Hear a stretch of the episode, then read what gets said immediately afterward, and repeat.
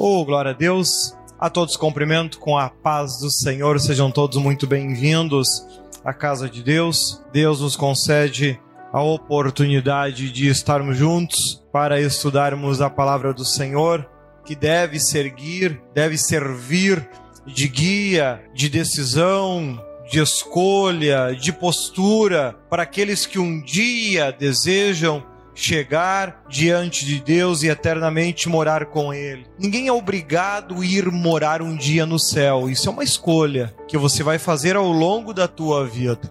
E vamos dar seguimento à série Atitudes. Abra no livro de 2 Coríntios, capítulo 6 e versículo 1. Vamos ler alguns versículos e depois nós vamos dar continuidade.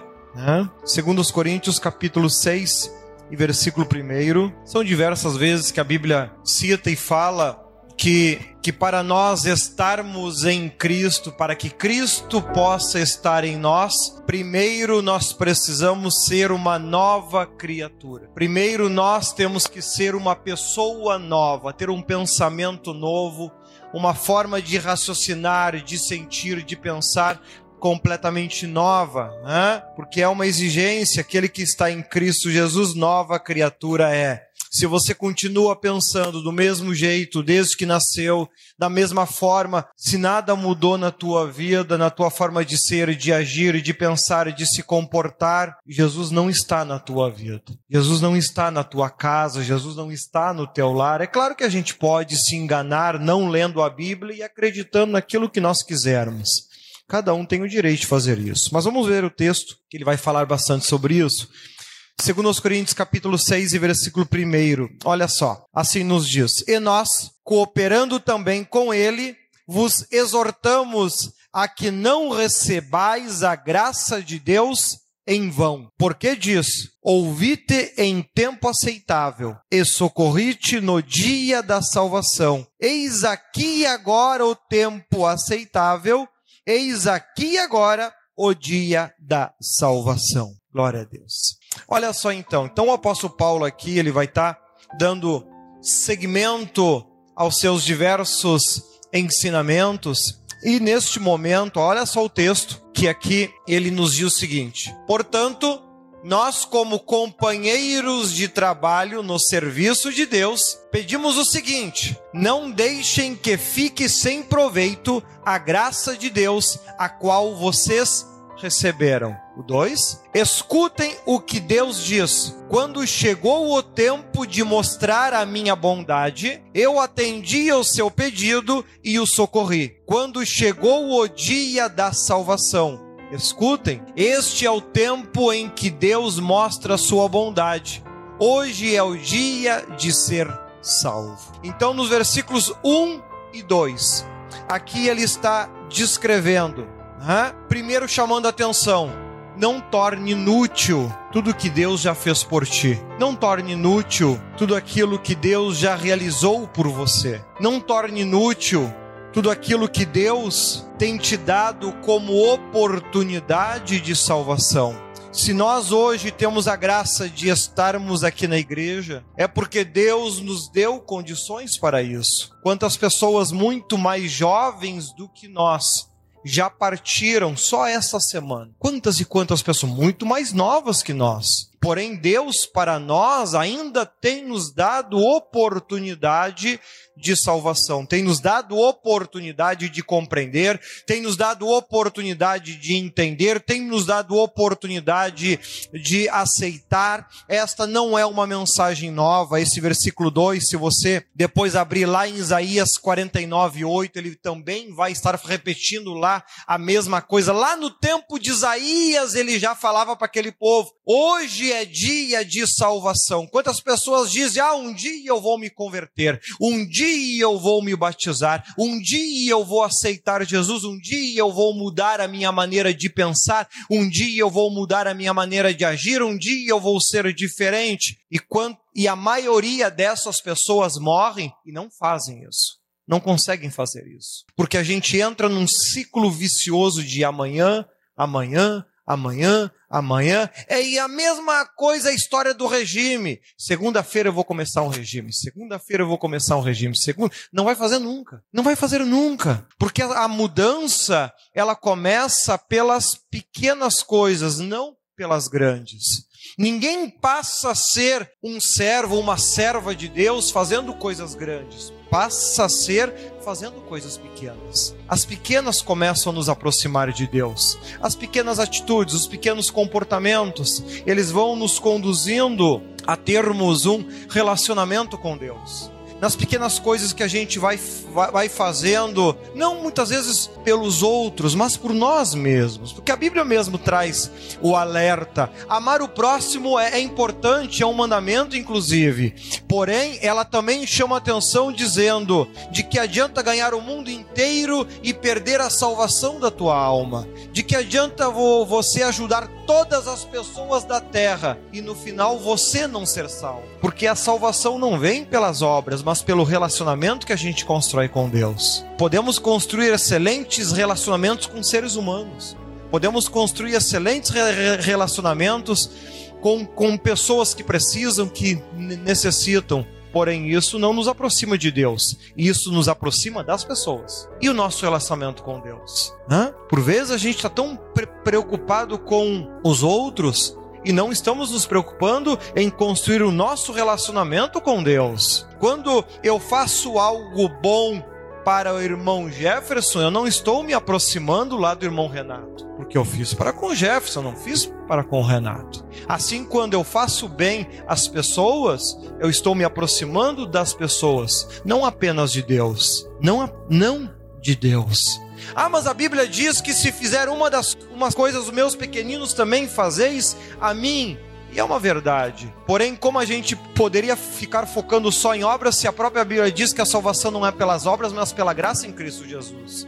Quando eu faço bem a alguém, é como se eu estivesse fazendo para Deus. Eu vou receber recompensa disso. Eu vou ser abençoado por isso. A Bíblia mesmo afirma, dizendo que todo bem que nós fizermos, se não desfalecermos, ao seu tempo ceifaremos. Tudo tem retorno. Todo bem que você fizer aqui na terra, ele vai te dar retorno. Todo o mal que você fizer aqui na terra, ele vai dar retorno. Hã? Isso vai voltar. Mas o problema não é aqui. Não é aquilo que acontece aqui. O problema não, não são as coisas boas, ruins que acontecem aqui nesta vida. O grande problema é aquilo que te espera do outro lado, porque tudo aqui passa. Quantas milhares e milhares de pessoas já viveram na Terra ao longo de milhares de anos, ao longo de séculos e séculos, e suas histórias sequer são lembradas por qualquer pessoa não há nenhum vestígio mais na terra de que um dia elas pisaram aqui. Independente se foram ricas ou pobres, se foram boas ou más, tudo desapareceu. Isso é o curso natural da vida. Tudo passa, tudo vai passar. Porém, hoje nós temos oportunidade de salvação. Hoje nós temos oportunidade de eu quero ser diferente. Eu quero a partir de hoje passar a ter condutas diferentes, pensamentos diferentes. Eu quero a partir de hoje, pouco a pouco, aprender a morrer. Não carnalmente, porque isso é certo, não precisa nem aprender. Tu sabendo ou não, isso vai acontecer. Mas aprendendo a o nosso eu, a nossa personalidade, os nossos gostos, as nossas convicções, as nossas certezas, elas deixarem de acontecer, elas deixarem de existir e passar a acontecer, passar a existir a vontade de Deus na minha e na tua vida. Na tua forma de andar, na tua forma de se comportar, nas tuas decis nas decisões que tu toma na, na tua vida, onde Deus está inserido nela? Nas escolhas que tu faz para a tua vida, onde Deus está inserido nela? Quais são as coisas que você queria fazer e você disse, eu não vou fazer isso, porque eu sei que Deus não se agrada. Quais momentos Deus está inserido? Então observa que nós precisamos aprender, poxa, eu estou fazendo bem às pessoas, isso é bom, isso vai voltar para mim, mesmo que a Bíblia traga diversos ensinamentos para isso. Porém, quando eu faço a elas, Deus vai me abençoar por isso, Ele vai me guardar, Ele vai me proteger por isso. Mas o problema não é só a vida aqui na terra. A questão é e do outro lado. Porque quando eu faço bem a uma pessoa, eu estou fazendo aqui na terra, não estou fazendo no céu. E aquilo que eu faço aqui, eu vou colher aqui. E, e para depois da morte, o que, que me espera? Quando Deus olhar para a minha vida, para a vida que eu escolhi ter aqui. O que, que eu fiz diferente? Em que momentos Deus estava inserido? Se é que Ele faz parte da tua vida? Se é que em algum momento há decisões que você diz, isso eu não vou fazer porque eu sei que Deus não se agrada. Se é que alguma vez na tua vida você já fez isso? Mudou o que você ia fazer que você queria? Eu quero que Deus faça parte. Eu quero que Deus faça parte do meu dia a dia. Porque ela nos chama à responsabilidade. Olha o versículo 3. Hein? Olha lá o versículo 3: Não queremos que alguém ache defeito no nosso trabalho e por isso fazemos o possível para não atrapalhar. Então, quando eu, eu desejo fazer algo para Deus, eu desejo ter um relacionamento com Deus, eu desejo me aproximar com Deus. Este meu desejo de me relacionar, de me aproximar com Deus, ele não deve atrapalhar a vida dos outros. Ele não deve trazer escândalo, não deve prejudicar as pessoas. Nós somos imperfeitos? Muito. Nós temos defeitos? Muitos. Nós temos limitações, dificuldades? muitas. Somos pecadores, porém temos consciência, eu preciso melhorar. Eu preciso mudar. Algumas áreas da nossa vida são mais fáceis de mudar, outras são mais difíceis da gente mudar. Porém, por, por serem mais difíceis, não anulam a, a sua importância. Ah, isso Deus vai relevar. Não se coloque no lugar de Deus. Você pode estar se colocando de forma errada. A Bíblia diz que até a, lou a, a loucura de Deus é mais sábia do que. Até a loucura de Deus é mais sábia do que os homens. Então nunca coloque, ah, Deus vai entender. Você está se colocando como juiz. Em diversos momentos a Bíblia condena isso. A questão é, o que você sabe que você precisa mudar? É, eu sei que eu preciso mudar nisso. Então você precisa mudar. Tem que ter consciência disso. Não empurrar com a barriga, vou levando. Vou... Um dia eu vou ser diferente. Amado, no inferno ninguém se convence. Hoje é dia. Hoje é tempo de você tomar uma decisão. Hoje é tempo de você, poxa, eu quero ser diferente. Eu quero começar nesta caminhada. Eu quero começar neste processo de ser diferente. E aqui ele vai descrever do 4 ao 8 algumas qualidades que ele foi aprendendo a ter ao longo da vida e que podem servir de inspiração para nós. Olha só, do 4 ao 8. Pelo contrário, em tudo mostramos que somos servos de Deus, suportando com muita paciência as aflições, os sofrimentos e as dificuldades. Temos sido chicoteados, presos e agredidos nas agitações populares.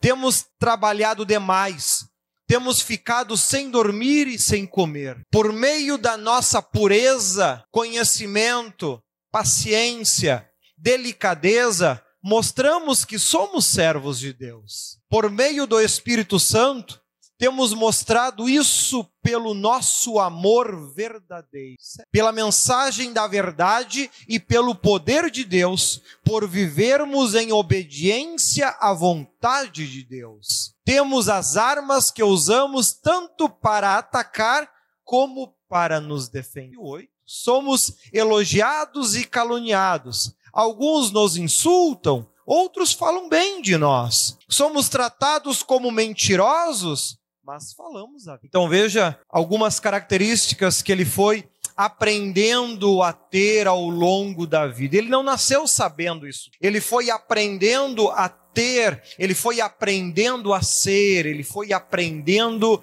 a crescer, ele foi aprendendo a se aperfeiçoar, ele foi aprendendo, poxa, eu tenho que ser diferente nisso. Se falam mal de mim, eu não vou falar mal deles. Porque se eu falo mal deles, eu sou igual a eles e não diferente.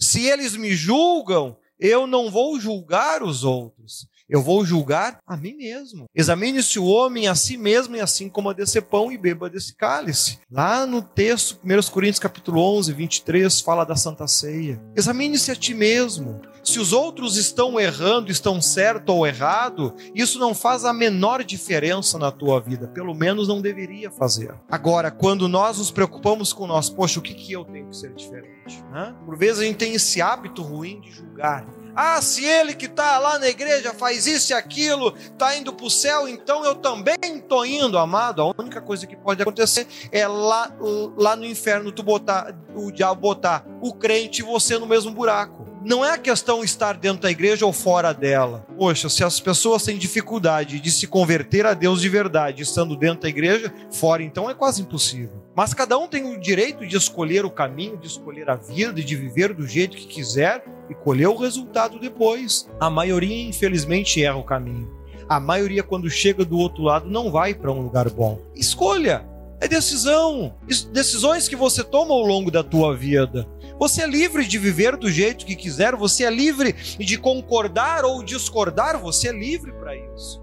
Você tem toda a liberdade de, ao longo do tempo que Deus te conceder, que espero que seja tão longo quanto os anos que eu desejo para minha vida, que você consiga tomar decisões que realmente te aproximem de Deus. Que você consiga tomar decisões que venham realmente te colocar próximo a Deus. Como, por exemplo, conseguindo ter paciência nas aflições, né? Há momentos na nossa vida que tudo dá errado, mesmo você sendo fiel a Deus. E, e você vai entrar em desespero, você vai brigar, você vai xingar, você vai se afastar de Deus por causa disso, vai abandonar a igreja. Ah, porque Deus não me ajuda, porque Deus esqueceu de mim, irmão. Tu está falando bobagem e perdendo tempo. Deus sequer está ouvindo estas tuas orações. Deus sequer está ouvindo aquilo que tu está dizendo. O único que está ouvindo uma oração desse tipo é o diabo que está perto de ti. Ninguém mais. É preciso que nós venhamos aprender a nos aproximar de verdade com Deus. E estar com um coração descontente pela vida que tem, não muda a vida que tu tem. Só torna ela cada vez pior. Nós escolhemos a vida que nós queremos ter. Uns, uns tentam escolher o caminho mais fácil. Eu tive um amigo com 12, 13 anos foi morto dentro da FEBEM. Escolheu o, o, caminho da facilidade. Não acabou bem. Imagina uma criança, 12, 13 anos, e a vida já foi encerrada. Eu não escolhi esse caminho. E até aqui o Senhor tem me abençoado. Então nós temos o direito de escolher. Por vezes as pessoas dizem, ah, a vida é injusta. Sabe que isso, quando a gente aplica o conceito da Bíblia naquilo que a gente fala, nós estamos falando uma tremenda aí, porque a Bíblia diz que o próprio Senhor Jesus diz: Eu sou o caminho, a verdade e a vida. Quando eu afirmo a vida é injusta, eu estou afirmando Jesus é justo. Isso é uma heresia, ele é sempre justo. Então tudo que acontece na minha vida é justo, é consequência das minhas escolhas, é consequência das minhas decisões é consequência da minha forma de agir e de proceder e de me comportar. É consequência, é consequência. A vida é justa, porque a vida é, é, o, é o próprio Senhor Jesus. Então nós precisamos entender, poxa, se a minha vida não está indo no caminho que eu gostaria, se eu não me sinto plenamente feliz da forma que eu gostaria, eu preciso mudar. Porque a, a, a, vida sempre vai ser justa. Jesus sempre vai ser justo. Não tem como ser diferente. O problema não está nele. O problema está em nós. Nós precisamos perceber isso. Nós precisamos reconhecer essas características que nós temos que aprender a ter no nosso dia a dia. Do contrário, nós vamos apenas viver de, de ilusões. Como tem pessoas que dizem que, ah, eu, eu sou uma pessoa boa. Outra heresia. O próprio Senhor Jesus disse: não há ninguém na terra que seja bom a não ser Deus. Nem ele mesmo aceitou ser chamado de bom. Então, se você em algum momento achou que era uma pessoa boa, você está se enganando. Então, nós, ao longo da vida, a gente acaba fazendo afirmações que, quando você aplica o conceito da Bíblia, não fazem sequer o menor sentido. Que a vida é injusta comigo, a vida é justa, Jesus é. O problema não é Jesus, o problema é eu e você. É nós, se nós estamos nos aproximando de Deus ou estamos nos aproximando de Satanás. Se estamos andando pelo caminho que nos aproxima de Deus ou pelo caminho que nos leva para o mal. E não é uma questão de fazer ou não maldade, porque o nosso conceito de bondade, de maldade, já é distorcido nele mesmo. Porque a gente tem a tendência de dizer que é bom quando a gente faz algo que agrada a nós, mas por vezes aquilo que a gente faz não agrada a Deus.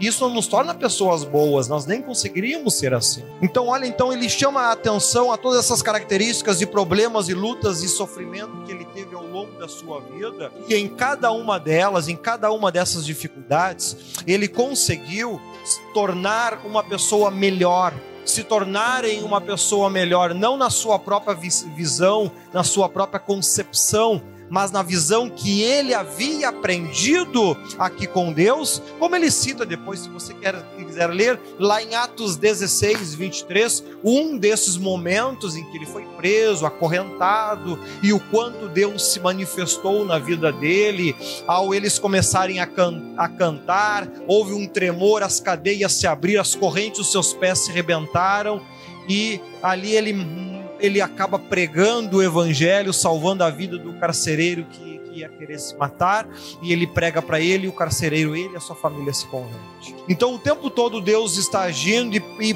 produzindo realmente o que é bondade. O, o tempo de prisão do apóstolo Paulo ali foi pequeno, insignificante. Agora, a, aquelas vidas que foram salvas, isso tem importância para Deus. Então, nós precisamos perceber que a nossa maneira de enxergar, as nossas convicções se tornaram distorcidas ao longo da vida.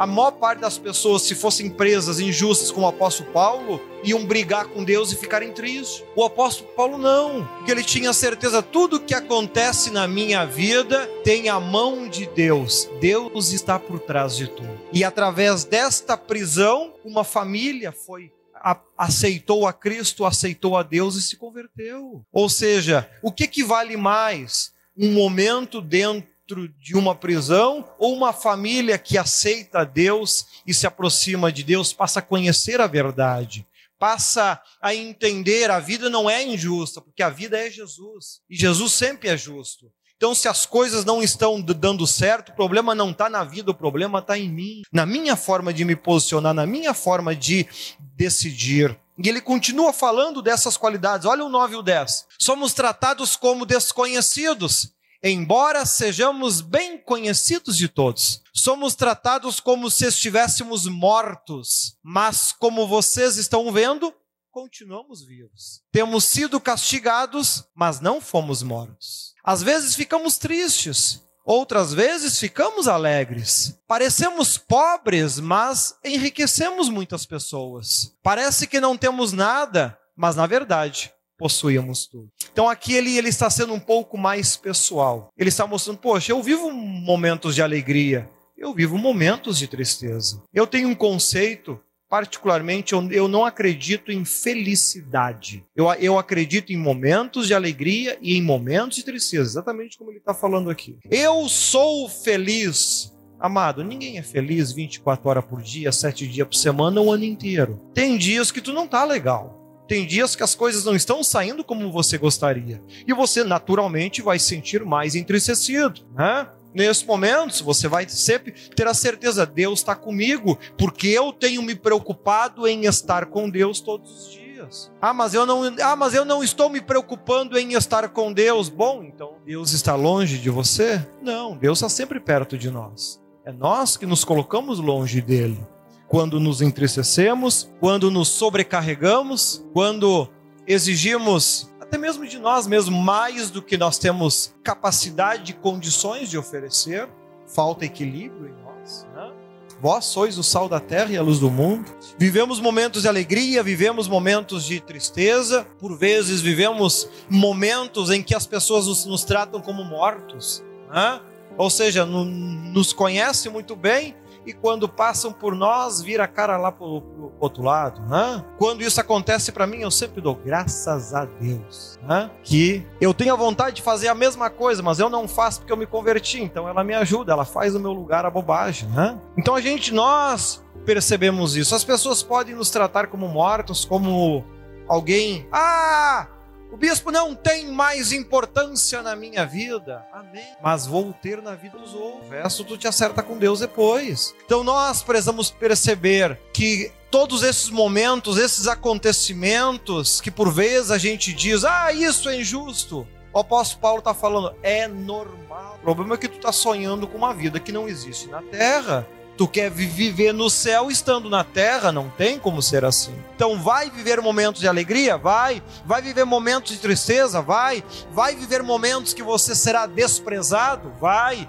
Vai, vai viver momentos que as pessoas vão te tratar como alguém insignificante? Vai. Faz parte do nosso dia a dia. Nós não estamos num, num lugar que é perfeito, dirigido por Deus. O mundo jaz do maligno. O mundo está nas mãos de Satanás, não está nas mãos de Deus. Mesmo que ele tenha controle e domínio sobre tudo. Então o apóstolo Paulo, ele, ele aqui está descrevendo do 4 ao 10 um pouco da sua vida. Alguém que amava muito a Deus, que servia muito a Deus, que inspirava as pessoas a se aproximarem de Deus, porém ele não tinha uma vida perfeita como quer empregar, uma vida maravilhosa como, como quer empregar, uma vida incrível como quer empregar. Não, ele tinha problemas, ele tinha dificuldade, ele tinha momentos de alegria, ele tinha momentos de tristeza, ele tinha momento que as pessoas o desprezavam, ele tinha momento que as pessoas fingiam que não o conheciam. Ele viveu todos esses momentos. Porém, ele conseguia se manter próximo a Deus em todos eles. Ele não, ele não virava as costas para Deus porque vivia momentos como esse. Não, ele a cada dia se aproximava mais de Deus, porque ele tinha certeza, o ser humano pode agir assim comigo,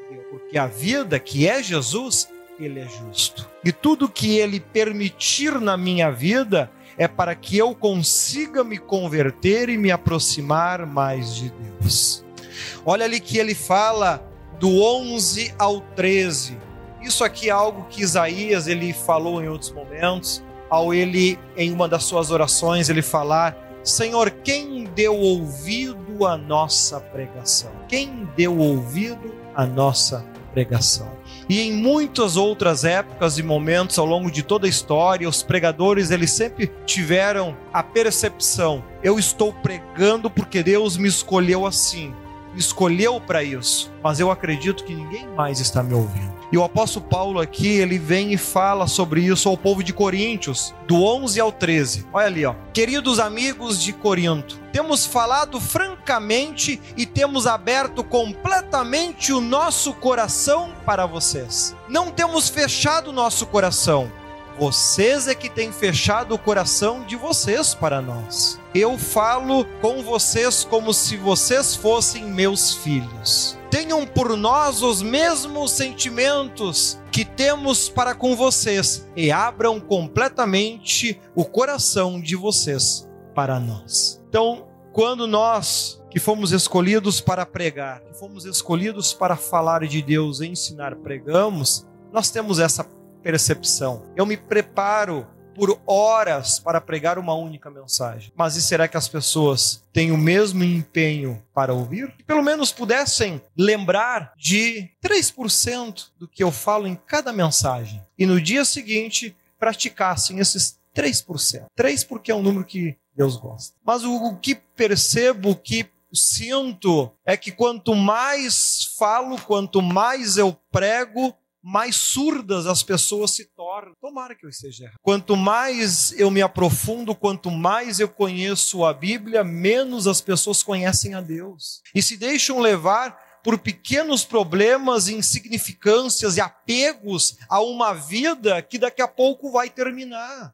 Você gostando ou não. Essa vida daqui a pouco vai se encerrar o teu ciclo na tua família vai se encerrar. A, a, a tua influência nesta família vai se encerrar e em questão de tempo sequer vai existir. Isso é o curso natural da vida. A casa que a gente lutou tanto para construir, os filhos vão vir, vão vender tudo, nem bola vão dar porque ela era importante para nós, não para eles. A, a, profissão que eu tenho de pastor, que é tão importante para mim, daqui a pouco para os meus filhos não terá a menor importância. E quem sabe nenhum deles vai chegar a, a ser um pregador, não sei, Deus o sabe. Porém, nós temos que viver este momento e percebermos, poxa, se as pessoas não querem ouvir, que eu esteja sempre disposto a falar, porque não cabe a mim convencer, mas ao Espírito Santo. Ele é que faz essa obra. Ele que convence, ele que trabalha, ele que vai estar lá na tua casa, no teu lar.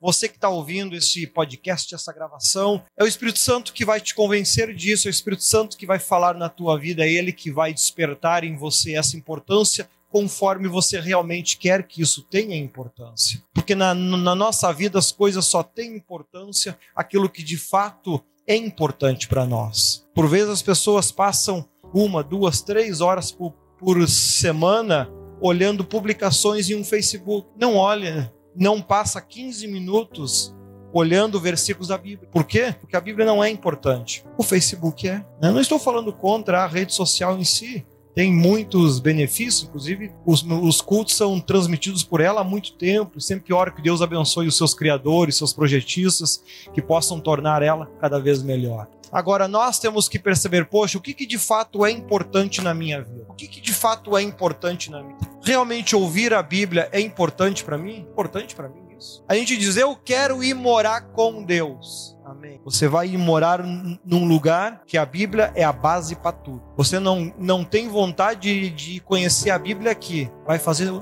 no céu o quê? Ah, eu vou me casar. E se não se casa, não constitui família? Tá, mas faz o quê? Então no céu? Quem sabe faz tudo aquilo que você não gosta de fazer aqui. Lê a Bíblia, canta, adora a Deus, se dedica a Ele. Né? E se a gente não gosta de fazer aqui, a gente vai lá em cima fazer o quê? Atrapalhar os outros? Não, não pode. A Bíblia diz que a gente não pode estrovar. Então, o, o, então observa como nós temos que trabalhar o nosso íntimo agora para que a gente não venha estar tendo uma percepção errada da vida e com isso fazendo aquilo que desagrada a Deus e não do contrário. E assim ele conclui Olha só no 14 e no 15, ele chama a atenção dizendo: Não se junte ao infiel, ele te levará ao caminho mau. E diga com quem andas eu te direi quem.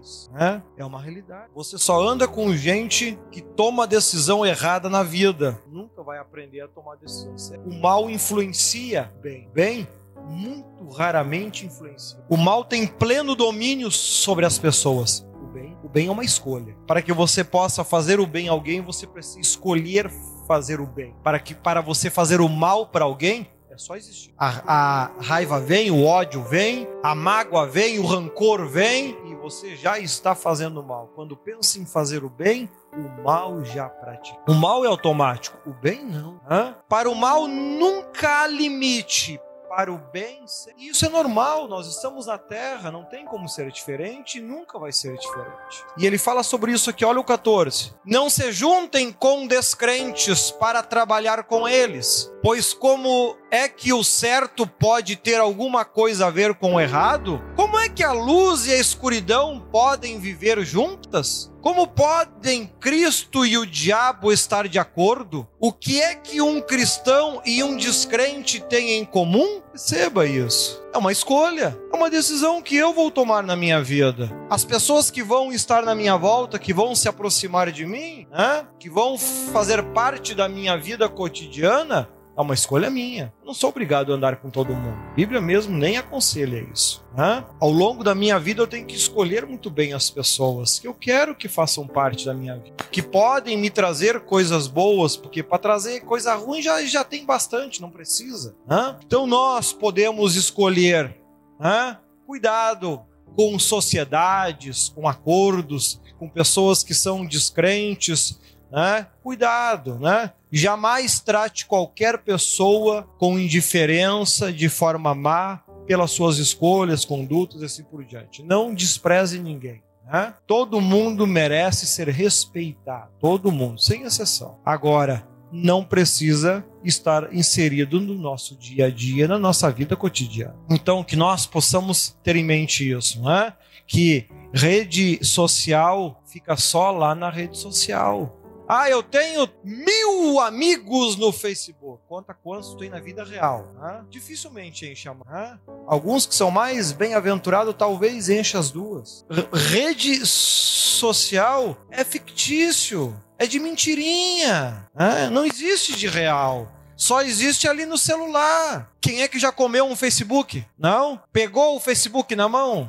Não, tu pega o celular. Por quê? Porque aquilo lá não existe, só ali no aparelho. Então nós temos que conseguir separar o, o imaginário, o irreal da realidade. Né? Tem gente, nossa, eu tenho 5 mil amigos no Facebook. Eu não sei como é que consegue isso. É muito famoso, só pode, né? Porque uma vez eu estava com uns 1.800, eu disse, mas é gente demais, tem coisa errada, né? Eu tive o trabalho, eu estava de férias, eu entrei na rede social de um por um. Uns 300 tinha morrido a tempo, uns outros 500 eu nem sabia da onde saiu, e eu fui excluindo, excluindo, excluindo. Quando eu cheguei, eu acho que hoje tem menos de. Né? mais da metade eu excluí. Está só ocupando vaga, né? dá vaga para os outros. Né? Ou seja, então nós temos que perceber essas coisas e tomar cuidado, cuidado com quem você se une, né? até aquela mania, aceita todo mundo que te manda convite, todo mundo que te manda convite de amizade você aceita. Cuidado, hein? Cuidado, tem muito golpe em cima disso, né? Tem muito golpe em cima disso. Eu recebo uma imensidão de convite, principalmente de mulher que abriu rede social ontem. Eu abro ali, tem só uma foto de perfil, não tem mais nada. Eu disse, mas se a pessoa não existe, o que, que quer comigo? Mas vá para o inferno. Né? Não devo mandar, mas fazer o quê? A gente não é perfeito. Nunca aceito, obviamente. Né? Para mim, aceitar alguém na amizade, eu tenho que realmente conhecer, eu tenho que saber o que quer, o que, que quer comigo, afinal. Né? Então, nós temos que ser seletivos na nossa vida. Seletivos, né? Porque né, o único que trabalha de porteira aberta é o inferno, o céu. Não. Para o inferno, todo mundo pode ir o céu. Por isso que a porta que leva ao céu é estreita e a porta que leva ao inferno é larga. Hã? Que, que Deus fez a porta do céu estreita? Porque é pouca gente que vai para lá mesmo, não precisa porta grande. Por que, que fez a porta do inferno larga? Ah, porque lá vai de multidão. Então tem que ser bem largo que é para dar espaço. Hã? Tu tá indo para onde? Então cuidado, seja seletivo. Olha o 16. Que relação pode haver entre o templo de Deus e os ídolos? Pois nós somos o templo de Deus vivo, como o próprio próprio Deus já disse: Eu vou morar e viver com eles. Serei o Deus deles e eles serão o meu povo. Sabe que tem muito crente que carrega, no, às vezes, no celular, na carteira, uma foto de Jesus. Oh, esse aqui é Jesus, amado, esse aí não é Jesus. Se a memória não me engana, aquele ali é Oxalá. Não tem nada a ver com Jesus, esse que a gente adora. Porque esse que a gente adora, a Bíblia proíbe que faça imagem de qualquer tipo do que há na terra ou do que há no céu. Quem carrega a imagem do que chamo de Jesus, tu está carregando a imagem de um orixá. Não é esse Jesus aquele que eu prego na igreja. Se tu tem isso no teu celular, na carteira, em casa, fica consciente, aquilo ali é um orixá, é um demônio. Não tem nada a ver com Jesus Cristo, né? E o Brasil gosta de homenagear orixá, né? Construíram aquele baita demônio lá no Rio de Janeiro. Agora fizeram outro, acho que encantado, não sei onde aí, né? Ah, é Jesus? Não, não. A gente sabe que é um orixá aquilo ali, não tem nada a ver com Jesus Cristo, né?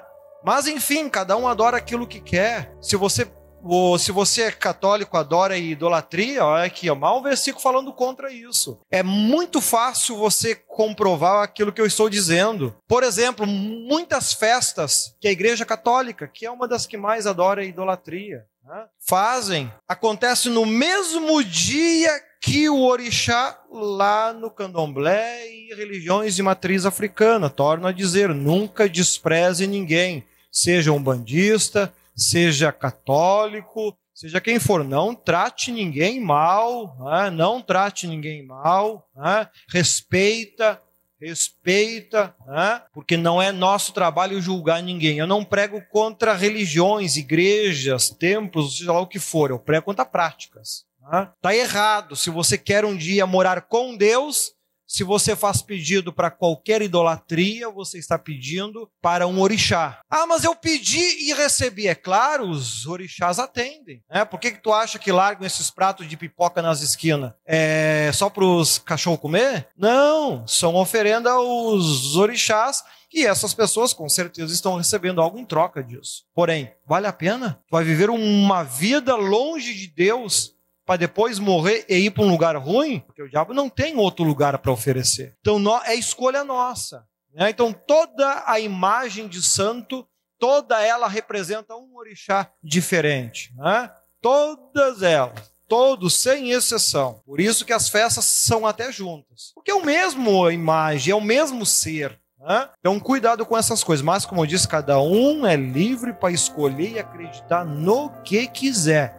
O meu trabalho é te ensinar. Se você vai acreditar ou não, bom, aí é você e Deus. E concluirmos aqui então, expressando, inclusive, se você quiser, uh, é, é, este versículo 16, a gente já viu também lá em 1 Coríntios capítulo 3, 16 e 1 Coríntios 6, 19, a Bíblia fazendo a mesma afirmação, que o nosso corpo é o templo do Espírito Santo. Que tudo que tu faz neste corpo, você está fazendo em homenagem àquele a quem você serve, a quem aquele que você se coloca como servo, a quem você for servo dele, esse será o seu Senhor, seja para Deus, seja para Mamon, que antigamente era, né? Então cuidado com isso, né? Cuidado com essas práticas que estão virando tão comum, como tatuagem, por exemplo. Né? Tatuagem é uma consagração maligna. Quando você faz uma tatuagem, você está se consagrando a, a um orixá, mesmo que não seja essa a sua intenção. As marcas no corpo foram criadas para homenagearem deuses antigos. Né? Isso facilmente você descobre, é só você pesquisar. A, a coisa é muito clara e visível hoje. As pessoas continuam fazendo porque não estão nem aí. Né? Tá lá. Por que, que foi criado a tatuagem? Onde começaram a marcar o corpo? Qual era o objetivo disso? Né? Qual era o objetivo disso? Se consagrar a, a um demônio, a uma entidade. Esse é o objetivo e é o mesmo até hoje. Hoje é natural, tem muito crente que ainda faz, escreve Jesus Cristo. Só se for aquele de estátua mesmo que é um orixá. Porque aquele que eu sirvo, ele diz que não pode. Mas cada um chama o seu orixá com o apelido que quiser, né? Nós temos que cuidar com essas coisas, né? É outra coisa que, que também se tornou muito comum é esse negócio de jogar capoeira. Cuidado com isso. Isso é outra consagração maligna. Por que, que para você jogar capoeira você tem que cumprimentar o berimbau? Porque a entidade está ali. É outra consagração maligna. Eu uma vez eu brinquei disso para mim na época era brincadeira. Eu tinha que 14, 15 anos na época, e na escola foi uma roda de capoeira, e todo mundo estava ali brincando e fazendo aqueles negócios que eu não sei nem para que, que é, mas era assim que se fazia. E eu entrei na roda, né? E fui ali fazer aquelas coisas, inocente, bobo, né? Depois, quando eu cheguei na igreja, Deus me revelou e falou que eu tinha uma consagração na testa. Né? Eu, é, porque essa, quando tu joga capoeira, tu recebe esse selo na testa e tem três palavras. Eu lembro que duas é morte, destruição. A terceira não lembro, não lembro mais. Isso fica marcado na tua testa, que esse, que é isso é o que tu deseja para ti. Tu recebe um selo na testa. Isso aí na igreja, depois eu tive que rejeitar isso, porque eu aceitei essa consagração por livre e espontânea vontade. Então eu tive que rejeitar para que Deus pudesse desfazer. Isso aí faz em qualquer escola, em qualquer lugar. E depois tu pergunta por que, que o mundo está desse jeito? Bem, então tá todo mundo se consagrando aos orixá em qualquer lugar, né? Mas enfim, é uma pena. Porque Deus ele sempre deixou bem claro. Ali o 17 e o 18. E o Senhor Todo-Poderoso diz: saia saiam do meio dos pagãos e separem-se deles. Sai do meio dessas pessoas, dos que fazem esse tipo de coisa não toquem em nada que seja impuro, e então eu aceitarei vocês. Uma exigência. Não toquem nada impuro. Ah, batucaria que jogaram lá na esquina, vou lá chutar, fazer e acontecer depois, tá podre, não sabe por quê. Não toquem nada impuro. Ah? Não, tu, não, não, pastor, não é?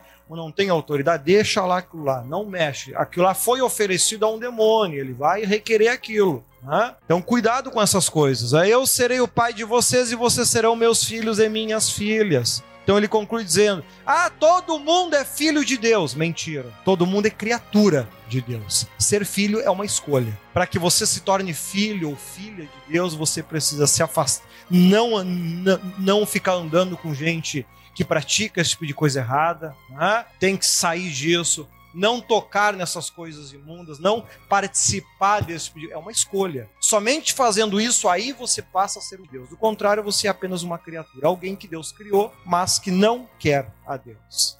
Amém? Você é livre. Escolha a bênção para que vivas ou maldição para que morras. A Bíblia alerta. Tudo aquilo que eu, que, que eu falo, mesmo que venha a falar de forma resumida, como por exemplo aqui esses últimos versículos, de nós exigir se afasta do que é imundo, não toca em nada imundo. Ele, ele já falava lá em Isaías 52, 11, segundo Samuel 7,14. Em diversos momentos ele falou a mesma coisa. Tá, mas e por que que fazem? Porque não querem.